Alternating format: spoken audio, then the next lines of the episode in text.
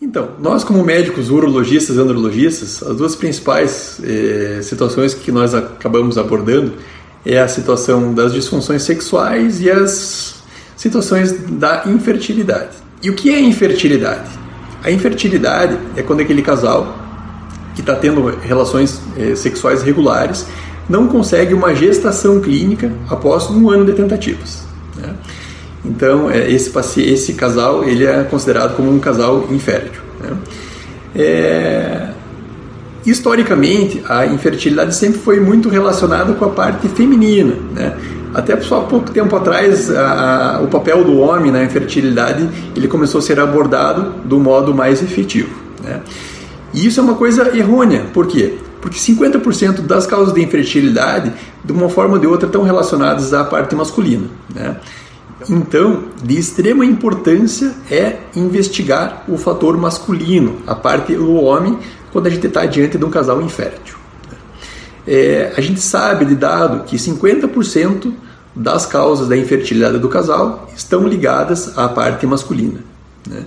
Desses 50%, 20% de causa exclusivamente masculina e 30% de causa mista. Então, onde tem uma causa masculina e feminina associada na parte da infertilidade.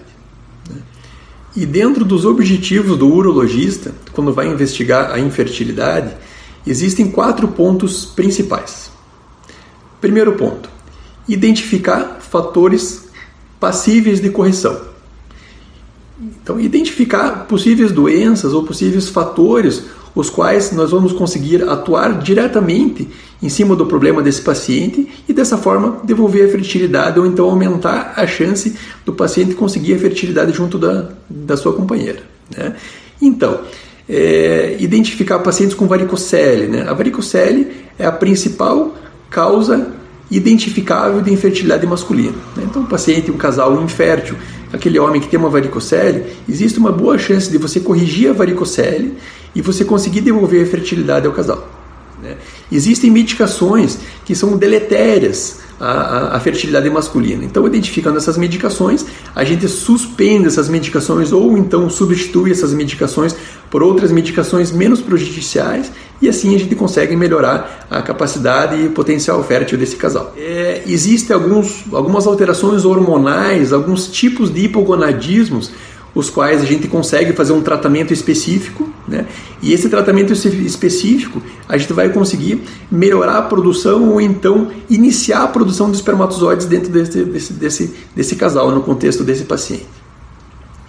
Existem alterações anatômicas também, alguns tipos de cistos prostáticos que podem ah, alterar também a parte da eliminação dos espermatozoides no sêmen desse paciente. Né? e também identificar fatores ocupacionais. Então, existem algumas profissões que são relacionadas a uma maior exposição ambiental de radiação, maior exposição ambiental de fatores tóxicos, fatores do gonadotóxicos, que a gente chama então é, é, fatores químicos, produtos químicos que podem prejudicar a formação espermática. Então, identificando isso, possivelmente a gente vai conseguir afastar esse paciente desses fatores tóxicos, né? E dessa forma melhorar a parte da fertilidade. Né? Então, esses pontos são pontos que a gente pode tentar atuar diretamente e essa atuação direta vai fazer com que a gente consiga melhorar a qualidade eh, espermática e seminal desse paciente e assim para ele tentar engravidar a parceira dele naturalmente. Segunda coisa, infelizmente existem fatores os quais a gente não consegue modificar. Né? Mesmo porque essa parte da medicina é, reprodutiva ela ainda caminha rumo a um desenvolvimento. Então existem alguns fatores aos quais a gente vai identificar, mas a gente não vai conseguir corrigir. E esses, é, nesses casos, nós urologistas, andrologistas, nós devemos ser, ser capazes de identificar se essa alteração seminal, se ela é passível de, de ser transpassada através de uma técnica de reprodução assistida. Né? Então, naqueles casos que a gente não consegue corrigir a infertilidade, nós devemos ser capazes de identificar é, se aquela alteração do paciente é uma alteração passível de ser é, melhorada com alguma técnica de reprodução assistida. Né?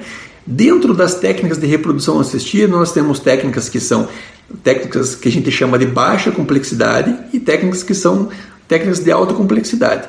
Então, nessa investigação, é, também é nosso objetivo ver se essa alteração seminal, se essa alteração de fertilidade do paciente, se é uma alteração que a gente consegue transpassar através de técnicas de reprodução assistida e quais técnicas de reprodução assistida são indicadas nesse caso. Né? Então, tem alterações seminais pequenas nas quais a gente pode identificar e indicar uma técnica de baixa complexidade, como uma inseminação ou então um coito programado, e existem aquelas alterações mais severas, onde a gente vai ter que indicar uma técnica de alta complexidade. Então, isso também é papel do urologista na, no tratamento da infertilidade.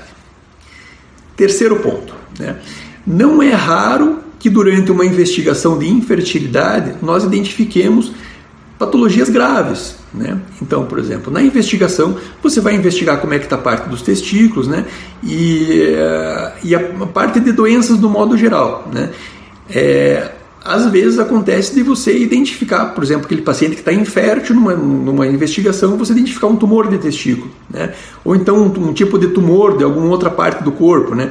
A gente sabe que, que os tumores, os, as neoplasias, elas, elas são alterações é, muito antigênicas, né? então essas alterações antigênicas elas podem é, causar algum tipo de alteração é, autoimune, né? E essa, essa alteração de imunidade, ela pode causar inclusive uma infertilidade. Então, também é foco da, do, da, da, investigação da infertilidade a gente não deixar passar possíveis alterações, é, possíveis patologias graves e ameaçadoras à vida desse paciente que está sendo investigado. Né? E a quarta, é, quarto objetivo é, na investigação da infertilidade, o que, que é?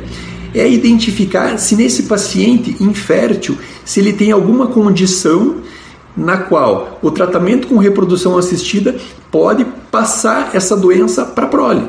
Né? Então, por exemplo, existem algumas alterações é, nos quais o paciente tem uma doença, onde o paciente é azospérmico, então ele não tem é, espermatozoide no, no, no sêmen, né?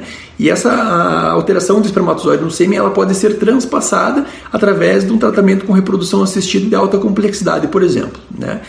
É, só que esse tratamento de alta complexidade ele pode fazer com que a, o, o concepto, né, a prole, é, leve algum tipo de sequela por conta dessa alteração genética que o paciente já tem.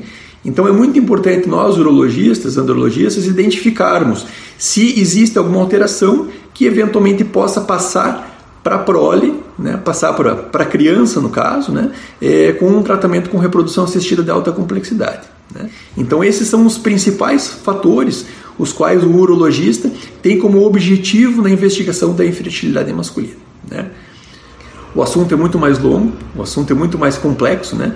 É, entretanto, hoje nós vamos ficar por aqui e na sequência a gente vai dar seguimento à nossa conversa a respeito de infertilidade. Então, só lembrando mais uma vez, se você ainda não é inscrito no canal, por favor se inscreva, por favor dê o seu like, né? Isso é muito importante para o nosso canal e para que mais pessoas tenham acesso aí a, a toda essa informação, tá certo? Um grande abraço e até a próxima.